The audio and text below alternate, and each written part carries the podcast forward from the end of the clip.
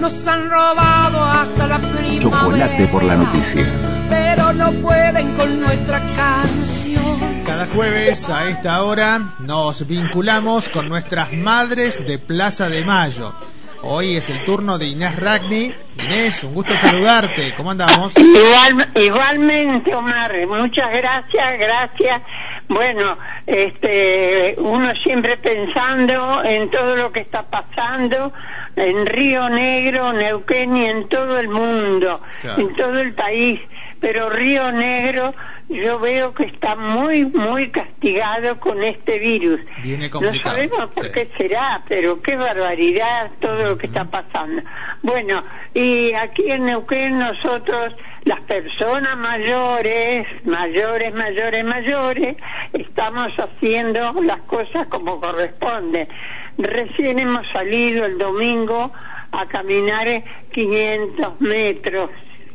Así que eh, seguimos, vamos a ver ahora cuántos permisos nos van a dar para caminar. Claro, Esto claro. creo, Omar, que va a ser muy largo, muy largo, muy largo. Esta enfermedad no sé de dónde diablo salió, pero realmente tenemos que respetar, no solamente por nosotros, que ya tenemos todo el camino hecho, y muchos años encima.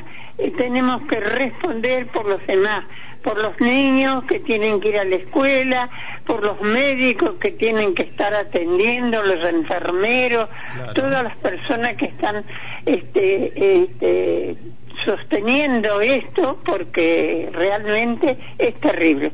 Así que tenemos que nosotros tenemos los mayores tenemos que eh, demostrar que se puede. Cuesta mucho sí.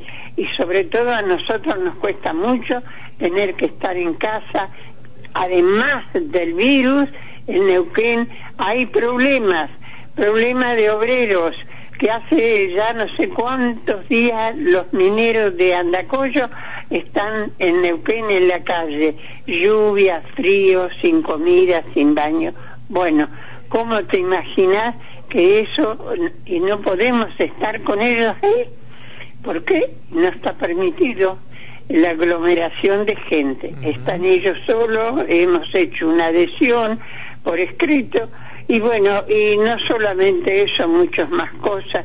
Hoy se acaba de morir un sacerdote, Valerio, Sí, que era de la de cordillera, Luminé, de Luminé. estaba mu- Sí, sí. muy viejito y muy, muy enfermo. Y toda la vida trabajó en la- afuera. Acá estuvo, venía de visita a Neuquén. Así que que Dios lo lleve por su buen camino y por todas sus obras que ha hecho. Y ustedes siguen, como decías eh, Inés, vinculadas a, a estas eh, marchas y pedidos de trabajadores, los sectores más vulnerables, ¿no? Han hecho una adhesión, como contabas, a esta lucha Sí, de, sí. de- de mineros Sí. que están frente a, a la legislatura provincial en Neuquén Capital, o por lo menos hasta ayer estaban ahí. También, también han ido ahí, ahí y también lo- los, los organismos de derechos humanos eh, hemos hecho un pedido, no sé si te has enterado, Sí. de los concejales, este eh, el repudio a que le quieren poner al comando este edificio eh, Histórico. histórico. Sí. Pero por favor, por favor, que, que ahí han llevado gente cualquier cantidad y de ahí la llevaban a la escolita y de la escolita a la U9. Este, eso no puede ser de ninguna manera. Así que estamos esperando a ver una re- otra. Ayer tuvieron una reunión y ahora estamos esperando la reunión del otro jueves a ver qué es lo que van a determinar. Yo creo que tienen que reaccionar y pensar que algún amigo de esos concejales ha pasado por ahí. Claro, es una Si no propuesta. ha sido un hermano, un primo, Claro. un pariente, un una- amigo, un vecino. Así que que usen la cabeza para algo tan importante como ha sido para los derechos humanos la provincia de los derechos humanos, Neuquén.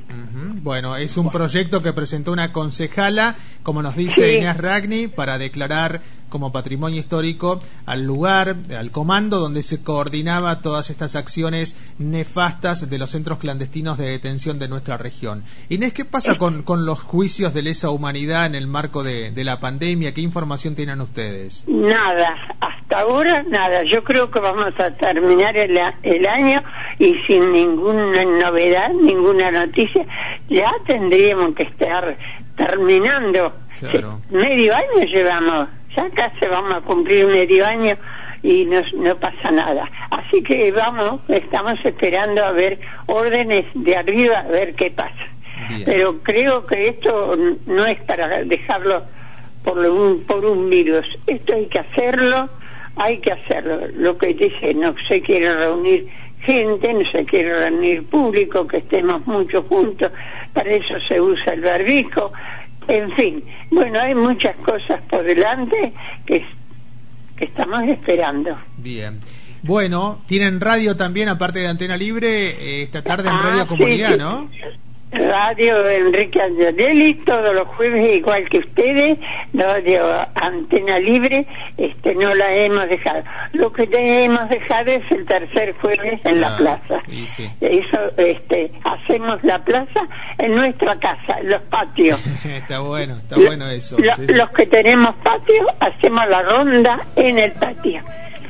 Inés, por favor, mandale un saludo grande a Lolín, Lolín Rigoni, la otra madre de Plaza de Mayo, decirle que ya estuvimos hablando porque ella lleva eh, detalladamente cuándo tenemos que hablar y demás, es más ordenada por lo menos que nosotros aquí en la radio, ¿eh? Así que decirle que ya saliste al aire, por favor. Te mando un beso grande. Gracias Inés. Bueno, ahí se cortó sobre el final. Inés Ragni, nuestra madre de Plaza de Mayo, con el saludo también para Oscar Ragni, su compañero de, de vida y de militancia.